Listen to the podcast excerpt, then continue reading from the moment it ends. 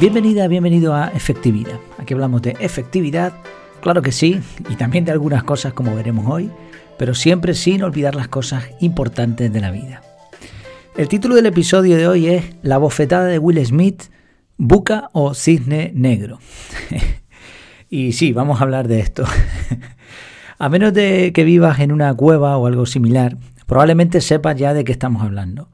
Will Smith en la gala de los Oscars le dio una buena bofetada al, al cómico Chris Rock. No entraré en defender ni en criticar el guantazo, que ya ha originado miles de memes y chistes fáciles, sino más bien lo que me interesa es ver este suceso desde el punto de vista de la probabilidad. Y esto nos va a llevar eh, de viaje a una cuestión interesante relacionada con la efectividad personal. La pregunta es, ¿la bofetada de Will fue causada por un entorno buca o fue un cisne negro? O dicho de otro modo, ¿deberíamos planificar reaccionar. Bueno, vamos a hablar primero de por qué sucedió esta bofetada. No, ya digo, no entro en materia de si está bien o está mal. Es evidente que, ambos actuaron mal, como diré después, pero me, quiero darle un poquito de contexto porque esto nos va a permitir después definir el suceso de una forma bastante más consecuente. ¿no? Eh, la escena ya todos la conocemos, Will se levantó, se dirigió como un tren de mercancías hacia el cómico y nada hacía presagiar el tremendo bofetón que se llevó eh, Chris. Ni siquiera el propio autor del, chiste, el, artífice, de aquel suceso histórico, supo verlo venir hasta que se llevó el golpe. Todavía hoy, pasados unos cuantos días, dicen algunas fuentes que sigue procesándolo. Y hace bien, como veremos después. ¿eh? Es más, después del cachetón, la gente que presenciaba la gala seguía riéndose de hecho, el cómico continuó haciendo chistes y el público reaccionaba como si tuvieran un bodón en algún sitio para seguir como si nada hubiera sucedido. Es increíble. Ni siquiera ver al actor gritando como súper enfadado, alzando la voz, sin micrófono se le oía perfectamente y ni siquiera eso paró la supuesta comedia. Pero no, no había ningún montaje, no era parte del espectáculo, no estaba preparado. Sencillamente eran dos personas que se enfrentaron. Pero claro, vamos a darle contexto porque la cosa no, no sucedió ahí solamente. Esto venía de lejos. No voy a explicar todos los detalles porque tampoco la, conozco de primera mano la historia, pero parece ser que el cómico y la esposa de Will, Jada Pinkett Smith, habían tenido ya algunos enfrentamientos previos. Y ahora de pronto, no contento con eso, el cómico cruzó una línea roja. Por lo menos para mí es una línea roja. Reírse del aspecto físico de alguien causado por una enfermedad. Él lo sabía, sabía que la mujer de Will tenía alopecia y que era causada por problemas emocionales, parece ser. Y aún así hizo un chiste. Pero es que no se llevaban bien, no eran sus amigos, no se iban de copas por ahí. Entonces, ¿tenía derecho acaso a hacer eso? Fue una metedura de pata en toda regla, y más delante de millones de personas. Claro, al principio a, Will Smith eh, se le ve riéndose, porque como él dijo después, en la profesión de, actor, y yo creo que en muchas otras situaciones, en la mayoría de las vidas de, todos nosotros, fingimos, fingimos algo, o por lo menos nos lo tragamos, ¿no? Lo, pasamos y, venga, va, ok, no pasa nada. Y de hecho eso, él se le veía riéndose, pero la mujer no, su mujer torció la cara y en algún momento, que creo que no se ve en escena, debieron cruzarse las miradas y Will decidió reaccionar pues de aquella manera. ¿Estuvo mal la reacción de, Will Smith? Claro que sí, estamos de acuerdo en eso. Seguro que había mejores formas de, hacerlo. Pero lo que hizo el cómico tampoco estuvo nada bien. Pero ya digo, no me quería centrar en esto, es una reflexión, oye, cada cual puede tener su opinión y como veremos después puede haber opiniones distintas. No vamos a entrar a discutir esto. Y creo que a los que escuchan el podcast o, o leen el blog tampoco les interesa esto, ¿no? La pregunta es, y aquí sí que me quiero centrar, ¿esto fue fruto de vivir en un entorno buca o fue un cisne negro? Y explico rápidamente las dos expresiones que seguramente ya te sonarán. Buca es un entorno volátil, incierto, complejo y ambiguo. Hay muchos profesionales que están hablando de que las empresas deberían aprender a manejarse en este tipo de entorno, de que el mundo se ha convertido en, en ese entorno volátil, incierto, complejo, ambiguo. Yo creo que sí, efectivamente el mundo cada vez está peor, cada vez es más volátil, más incierto, más complejo, más ambiguo, pero la situación personal ni mucho menos es así, salvo raras excepciones, y la situación de las empresas tampoco lo es. He escrito artículos sobre el tema y hemos hablado en el podcast del tema, así que no lo voy a repetir. Simplemente eso, buca es ese entorno. La expresión cisne negro viene del libro de Nassim Talib y se refiere a un suceso que casi nadie esperaba, pero que termina sucediendo.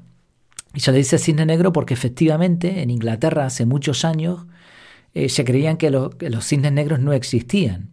Y por eso utilizaban esa expresión para referirse a algo que no existe. Pero de pronto algún explorador viajó a Australia y allí había cisnes negros. Entonces cuando los llevó a Inglaterra, pues la expresión que antes se utilizaba para un suceso mm, imposible, pues resultó ser una muy buena alegoría de un suceso que es improbable, pero que de pronto ocurre, termina sucediendo. Un suceso que casi nadie esperaba, pero que termina ocurriendo. Vale, de las dos mm, opciones, buca o cisne negro, ¿con cuál te quedas? Para mí la respuesta está clarísima. La bofetada de Will Smith es, un cisne negro en toda regla. Pero además hay que añadir un matiz al tema del cisne negro. Tal y como se explica en el libro, un cisne negro es un suceso inesperado, muy llamativo, pero que en realidad algunas personas sí esperaban. Algunos ejemplos. El ejemplo que se pone en el libro, creo recordar que es en este, a mí me parece un buen ejemplo, desde luego, cuando donde fuese que lo leyera, es el del pavo de acción de gracias. En Estados Unidos hay una costumbre muy típica, es que se cena un pavo en una festividad. Vale, ese pavo ha sido alimentado durante algo más de 350 días y él, el pavo, supone en su vida de pavo que todo va bien, que su dueño está encantado con él y que vivirá eternamente siendo engordado plácidamente, porque lleva 350 días así. Pero llega un buen día en que su dueño se lo carga para la cena. El pavo no previó ese acontecimiento, porque era muy diferente a lo que él tenía como costumbre, además que es un pavo, ¿no? Pero entendemos la, la imagen. Pero su dueño sí que sabía perfectamente lo que iba a suceder. Este es un cisne negro, un cisne negro para el pavo, para todos los pavos, pero para los dueños de los pavos no es ni mucho menos inesperado. Otro ejemplo, ya un ejemplo real. La crisis económica del 2008, cisne negro. Nadie la esperaba, pero algunos analistas con cabeza sabían que esa burbuja iba a explotar en breve. Otro, el ataque a las Torres Gemelas fue un cisne negro, porque ¿quién iba a imaginar que algo así ocurriría? Sin embargo, la CIA, los propios terroristas y otras personas sabían que eso era perfectamente factible. El COVID-19, bueno, incluso hay teorías que dicen que, que se podía haber evitado, pero que o bien por ineficacia o bien porque convenía, dejaron que eso siguiera y resultó peor de lo que, de lo que pensaban. ¿no? Bueno, son teorías. El COVID-19, pues lo mismo, otro cisne negro pilló por sorpresa a la gran mayoría de la humanidad. Sin embargo, la realidad es que había científicos estudiando este tipo de virus, sabían que iba a ocurrir, lo que no sabían exactamente era cuándo, incluso estaban haciendo pruebas en cuevas llenas de murciélagos en China. Así, cisne negro para la mayoría, pero algo esperado para una minoría. Y la bofetada de Will Smith, pues casi nadie lo esperaba.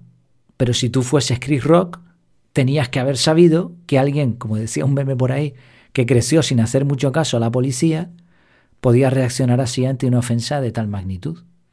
Las personas de la familia, del entorno, también podrían haberlo imaginado. Incluso yo me imagino en alguna cena, después de alguno de los enfrentamientos que ya habían tenido, que alguien dijera algo así como, estos cualquier día se van a dar un par de guantazos. Bueno, pues al final terminó ocurriendo. Entonces, dentro del entorno, es que, ya digo, el propio cómico tenía que haber previsto eso. Si no lo hizo fue por quizá ignorancia o por exceso de confianza. Pero era, era obvio que algo iba a suceder. ¿Qué pensabas? ¿Que después de aquello no habría ninguna reacción? No sé, ¿no? Quizá fue una... se pasó, ¿no? Yo creo que se pasó. Bueno, pero no voy a volver a repetir lo mismo. Incluso hay un dato interesante y es que la propia academia preveía que esto era un suceso posible. De hecho, en sus estándares de conducta se cita el contacto físico inapropiado y el comportamiento abusivo o amenazante. Y de hecho, en base a esa normativa, van a tomar medidas, no sabemos, contra Will Smith. Así que no, este guantazo no fue fruto de un entorno buca, sino un cisne negro que pasará a la historia de la humanidad. Vale, pero hay una solución al cisne negro y esto es lo que, la conclusión a la que quería llegar. Estoy enfrascado ahora mismo en la lectura de otro libro de Nassim Talib que continúa, es la continuación, por lo visto es una trilogía. Este se titula Antifrágil y da la solución al problema de los cisnes negros. La clave está en programar tu vida de tal manera que tengas una gran parte segura y una pequeña parte con todos los riesgos que desees. El matiz en la parte de los riesgos es que si la jugada te sale bien, deberías tener resultados positivos ilimitados. Y si te sale mal, las pérdidas deberían ser contenidas porque tienes la parte segura. Entonces, por muy mal que salgan las cosas, tienes un colchón donde caer. Pero si te sale muy bien, das el pelotazo. Y fíjate que esto cumple con lo que ocurrió con Will Smith. Si la jugada le sale mal, quizá perderá el Oscar, pero va a tener un montón de entradas económicas, incluso habrá gente que está a su favor. Pero imagina que de pronto, en vez de condenar aquello, miles de personas empiezan a apoyar a Will Smith alegando perdón, que era lo que tenía que hacer, que fue un hombre con agallas, un valiente, que defendió a su mujer. Yo qué sé, no, no estoy de acuerdo, ¿eh? pero, pero perfectamente puede haber un montón de gente que opine eso. Que aquella broma no se podía dejar pasar, que estamos cansados de, fingir. A, este, a esta persona, a Will, su cisne negro le podría haber encumbrado. Parece que al final va a ir al lado contrario, pero podría ser perfectamente, yo me lo creo. ¿eh? Ahora, fíjate la jugada, cómo le va a salir a Chris a Chris Rock. Según vaticinan algunas fuentes, la bofetada le puede hacer muy, muy rico. Eh, estuve leyendo algo sobre que tiene como una gira en unos días, o no sé si ha comenzado ya, y las entradas se han multiplicado de precio y se han llenado todos los espectáculos, porque ahora es un ofendido y ahora puede hablar más de lo que hablaba antes. Si le sale, si le sale mal, pues oye, pide disculpas, lo siento, hice un chiste desafortunado. Pero si le sale bien, puede hasta demandar y, cobrar una gran suma de dinero o tener chistes hasta la eternidad. ¿no? Sí, cisne negro, gran parte se soluciona con gran parte seguro, una minoría en riesgo. Así, la idea no es reaccionar a entornos supuestamente volátiles, inciertos, en los que puede ocurrir cualquier cosa inesperada. No, la idea es que gran parte de tu vida esté perfectamente controlada, planificada, para obtener resultados constantes. Y mientras al mismo tiempo puedes apostar algo de tu tiempo, energías o recursos de otro tipo a sucesos que nadie espera. Si entiendes de inversiones, este esquema te sonará bastante. Ejemplo, puedes tener un trabajo estable como funcionario y dedicar algo de tu tiempo a escribir la novela de tu vida. Que nadie la lee, que te cansas de escribir, sigues teniendo tu empleo. Que resulta ser la novela del año, pues mejor para ti y para tus millones de lectores. Una empresa, ¿cómo podría aplicar esto? El mismo patrón. Programa tus operaciones, olvídate de buca y de historias, planifica las próximas acciones, ten en cuenta los plazos, sé, acaricia los tiempos, como decíamos hace, hace poco en el podcast, pero deja una pequeña parte de tus recursos a hacer experimentos arriesgados, que si salen mal, pues tampoco va a pasar mucho, pero si salen bien, pueden ser un punto de inflexión para tu negocio. Y con el calendario, pues lo mismo, yo soy fiel defensor de planificar. Planificar todo lo que puedas, todo lo que puedas prever. Olvídate de, reaccionar, de que te llegue un correo y ahora tú cambies tu planificación. No, no, planifícalo todo lo que puedas. No, no te creas eso de que vivimos en entornos no manejables. Pon en marcha tus prioridades, tus proyectos. Reserva tiempo para las cosas que te importan. Y eso sí, deja un margen para sucesos totalmente imprevistos, para hacer lo que te venga en gana, para proyectos extras como eso de la novela. En resumen, la vida va a seguir después del guantazo de Will a Chris. No sé lo que pasará con ellos, pero creo que ni a ti ni a mí nos afectará demasiado. Estoy convencido de que el caos no es casual y que la vida tiende al equilibrio natural. Incluso cuando hay algún cisne negro, en poco tiempo todo vuelve a la normalidad que eso no quiere decir que estemos bien, ¿no? ni mucho menos.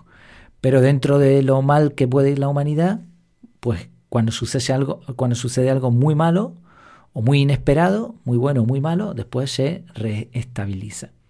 Y por eso me parece muy bien, muy acertada la exposición de, este autor de antifragilidad, porque no se trata de abandonar la planificación, aunque en el libro hay un, hay un par de matices sobre esto que ya, ya lo hablaremos mejor, ¿no? porque él Claro, desde su perspectiva, como una persona que tiene un nivel económico alto, no le gusta planificar. Y yo lo entiendo, a mí tampoco me, gustaría planificar si tuviese todo el tiempo del mundo y si pudiese hacer lo que me diese la gana.